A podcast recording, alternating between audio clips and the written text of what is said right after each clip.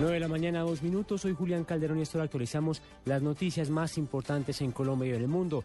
El jefe del equipo negociador del gobierno en La Habana, Cuba, Humberto Veracalle, hace minutos desde la capital cubana, dijo que no se discutirán temas que no estén contemplados dentro de la agenda inicialmente pactada entre el gobierno y las FARC. En la calle además señaló que la dejación de las armas por parte de la guerrilla es un paso fundamental para el éxito del proceso. Lo que aquí acordemos solo se aplicará si hay dejación de las armas, y reincorporación a la vida civil de las FARC. El acuerdo que estamos construyendo es integral. Tenemos que tener acuerdo sobre todos los demás puntos, en especial sobre el fin del conflicto y sobre los derechos de las víctimas, antes de abrir cualquiera puerta a la participación de las FARC en política.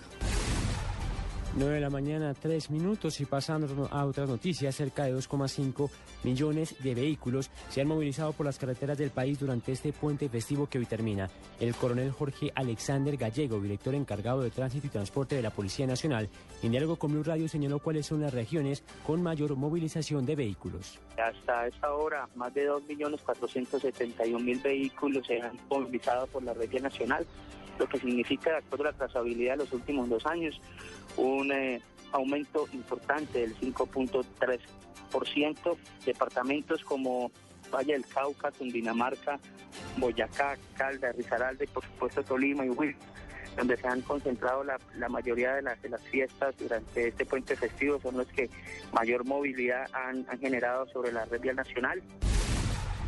9 de la mañana, 4 minutos, y con la elección de la señorita Rizaralda Estefanía Muñoz como nueva reina nacional del café, culminaron las fiestas tradicionales del grano en Cararca, Quindío.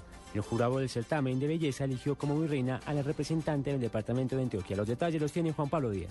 Estefanía Muñoz Jaramillo, estudiante de comunicación social en Pereira, con 20 años de edad, 1,76 de estatura y medidas casi perfectas, es la nueva soberana nacional del café en la versión número 31 del certamen, que tuvo como sede Calarca Quindío. Bueno, es una satisfacción enorme porque es Risaralda el, el departamento que ha quedado en alto.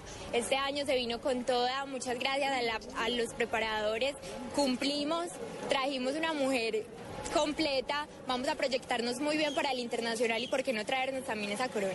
Precisamente, ¿cuál va a ser el reto allá en el Reinado Internacional del Café en Manizales?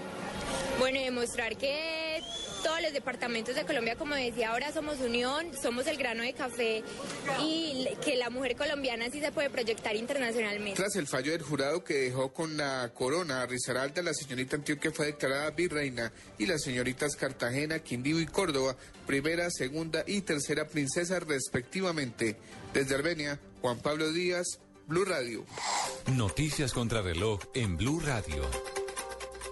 9 de la mañana, 5 minutos. La cifra está ahora con 73,76% de los votos. La expresidenta socialista Michelle Bachelet ganó la nominación opositora a las elecciones generales en noviembre en Chile, mientras que en el oficialismo se imponía por estrecho margen el ultraconservador Pablo Longueira, contabilizado el 92% de las mesas escrutadas en las primeras elecciones primarias de este domingo realizadas en el país austral.